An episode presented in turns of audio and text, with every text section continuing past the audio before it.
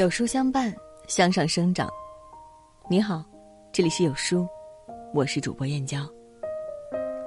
今天要和您分享的文章是：不要和用花呗的人做朋友。一起来听。我认识一个同事，今年三月刚拿到第一份实习工资，两千五百元。当天晚上，他就去网上分期买了台苹果 Pro。一万七千九百九十九元，十二期，每月一千六百元多。他盘算的很清楚，每月一千六百元，还剩九百，吃住在学校基本没啥开销。毕业后转正，工资至少五千，除去还款，吃住都可以搞定，分期的费用完全可以承担。年轻人给自己挖坑，往往从盲目自信开始。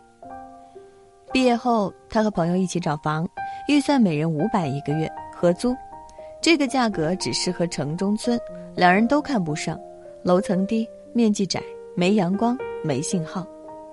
最后，他们找了一套小区里的房子，两房一厅，三千两百一个月，押二付一，他咬牙从借呗里借了五千出来，全部交给了房东。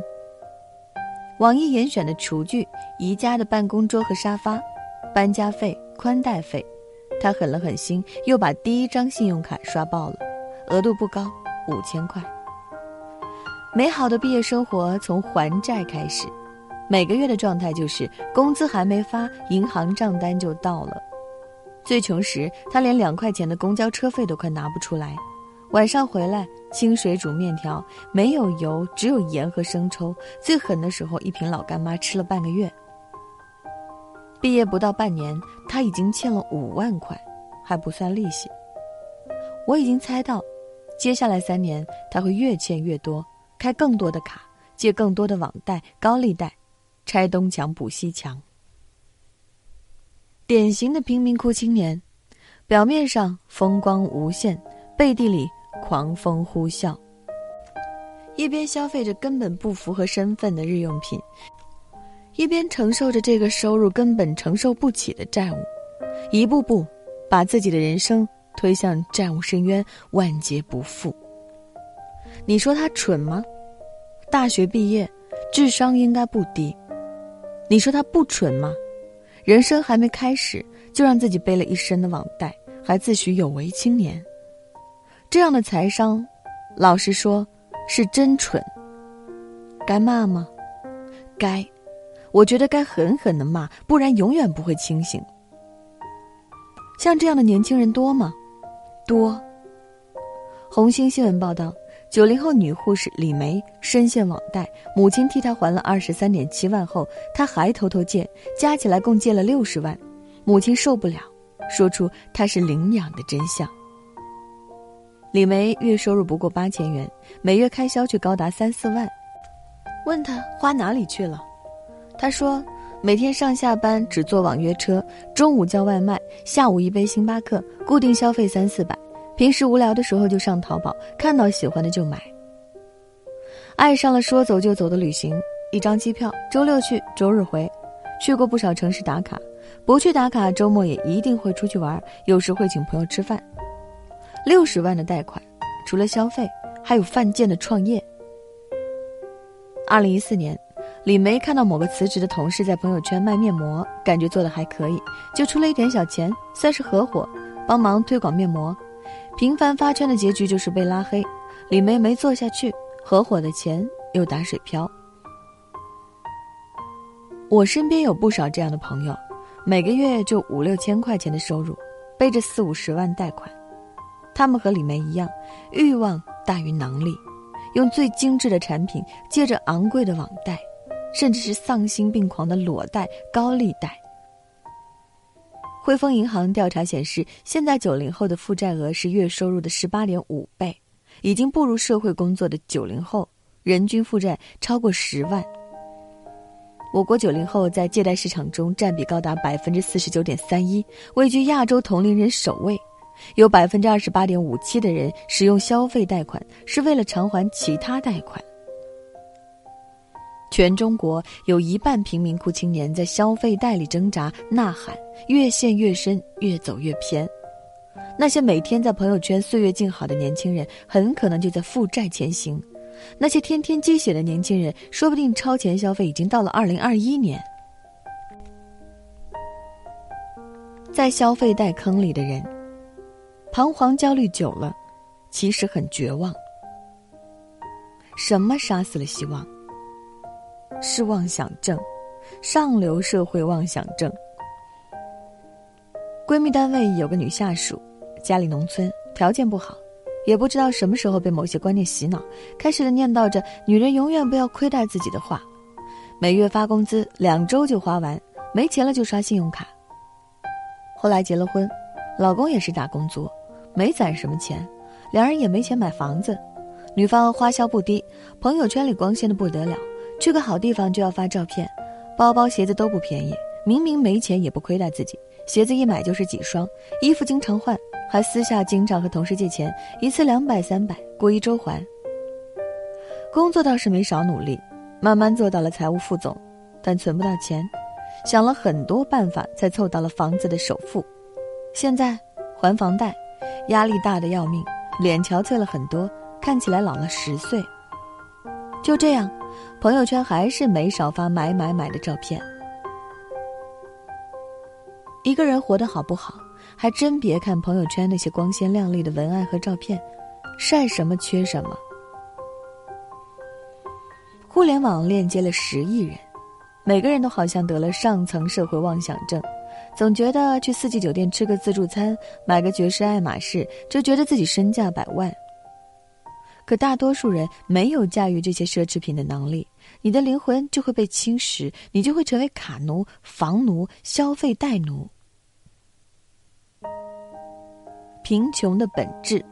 我们为什么摆脱不了贫穷？一书中探讨的是联合国贫困线下的十亿人为什么脱不了贫。我们虽不是书中描述的那十亿人，但思考问题的方式、对金钱的管理，都和真正那百分之一的上层社会的人差了一个银河系。当哪天生活来个暴击巨浪，贫民窟小公主们、小王子们恍然大悟：“Oh my God！”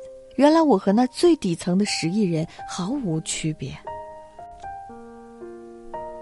太多一夜暴富的故事让我们相信钱很好赚。李佳琦、薇娅，还有众多小年轻挣到的第一个一百万的案例，引发了焦虑，同时也引发了鸡血。我曾报过一个写作课，教人如何写稿赚钱的，很多人报名了，也确实有几百人在其中学会了投稿或者做号。但投稿市场尽是差别，有五千元的、一千元的、五百元的、两百元的，也有二十到三十元的。关键是这是门技术活，用脑用力，同时你的时间有限，能写出来的稿子也有限，写出来能不能用，会不会被拒稿，也是个问题。靠副业赚钱真的那么容易吗？我有个朋友，接了一个文案策划的活。三千元，看起来很多，结果是熬夜通宵改了一个星期，还是不通过。前后磨了两周的时间才弄好，甲方还打了折，说了各种问题，最后我朋友才收到六百块。通宵两周换来六百元，看似还不错，但我朋友那段时间整个人变得极其暴躁，休息了一整个月才恢复过来。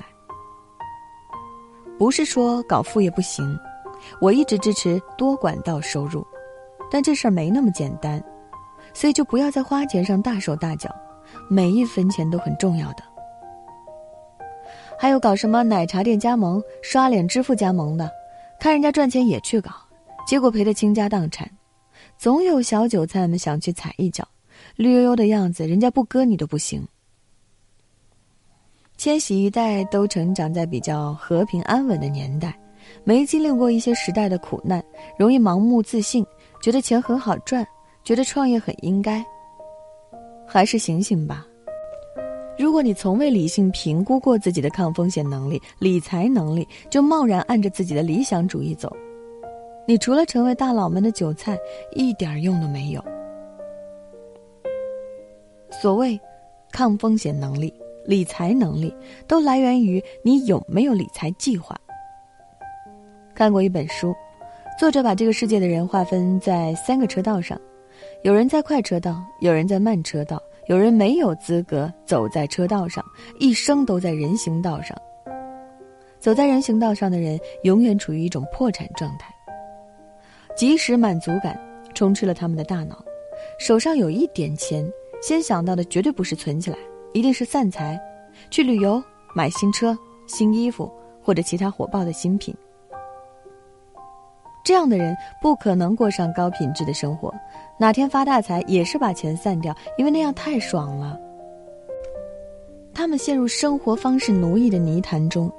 贪恋及时行乐、感官刺激，获取及时满足感，他们更不会有详细的理财计划，每个月的负担渐增。美国金融危机前，五十五岁以下的人中，百分之五十七的人资产净值为零，甚至为负；金融危机爆发后，百分之八十五的家庭存款为零或为负。中国家庭也不逊色，至少有一半不存钱的。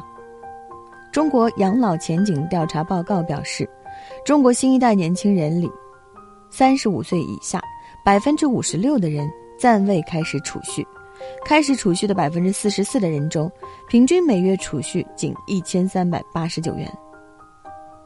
没有理财计划，光是寻求及时满足感，就注定会被各种寄生性债务缠身，那就不用喊穷了，因为以后只会更穷。中国年轻人大部分是被概念养大的，吹牛逼的多，肯踏实的少；爱空想的多，肯实干的少；会花钱的多，懂存钱的少；眼光短浅的多，见识长远的少。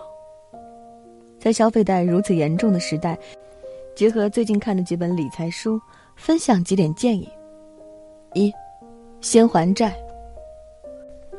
这条建议适合欠消费贷的人，房贷除外。如果你是年轻人，还欠着花呗、借呗、白条、微粒贷、信用卡各种网贷，那你什么都别想，只做一件事就可以了：还钱。做个表格，统计一下自己欠了多少钱，利息多少，每个月收入多少，仔细算一下，你多长时间可以还清？中餐和晚餐控制在十五元以内，搭两元钱的公交上班，鞋子、衣服、包包、电子产品能不买就不买，把省下的钱把消费贷还清。实在不行，求助父母。二，再存钱。我认识一大堆的人，花呗欠几千，信用卡刷爆，还厚着脸皮大谈投资机会、理财思维、暴富真理。老实说，我听着都觉得脸红。给自己定个十万存款的目标，每个月三千，一年就三万六，三年就够了。别人三年欠十万，你三年存十万，这就是你们的差别。你已经超越了绝大部分年轻人。三，别创业。很认同半佛仙人的一句话：绝大多数人根本就不适合搞加盟，他们只适合老老实实上班。高收益对应的从来都是高风险，能承担风险的人是极少数，绝大多数人都是自以为能承担，结果出事儿之后哭爹喊娘。这话。同样适用于创业，绝大多数人不适合创业，很大概率你就是那个绝大多数。再回到开头那句话，年轻人给自己挖坑，往往从盲目自信开始。所以，创业需谨慎。适用你的可能是第四条。四，多渠道。除了本职工作以外。找第二份、第三份收入，尤其是大城市，机会多，做一到两份兼职并不难，类似投稿、家教、销售、保险等，门槛不高，只要用心，大部分人能胜任。让自己的月收入突破一万，再突破两万，甚至三万。很多月薪三万的，其实都有几份收入，风险低，收入稳定，比创业强很多。五，少装逼。我读研究生那会儿。一大学同学结婚，大家聚一起讨论份子钱多少合适，普遍的说法是一千，这是惯例。我说你们随意，我还读书，最多就两百。其他人工作了，但工资也不高，没买房也没买车，包一千块，何必呢？自讨苦吃。反倒是后来，我还和这个同学经常有联系，也相互帮忙。没那个经济实力，就不要趟惯例那浑水，把人情消费降下来，一年能省好多钱。承认自己目前没钱不丢人，丢人的是十年后你还是没钱。希望每个人都能定下心来，踏实做事。二零二零年，不再欠贷。在这个碎片化的时代，你有多久没有读完一本书了？长按扫描文末二维码，在有书公众号菜单免费领取五十二本好书，每天有主播读给你听。我是主播燕娇，明天同一时间，不见不散。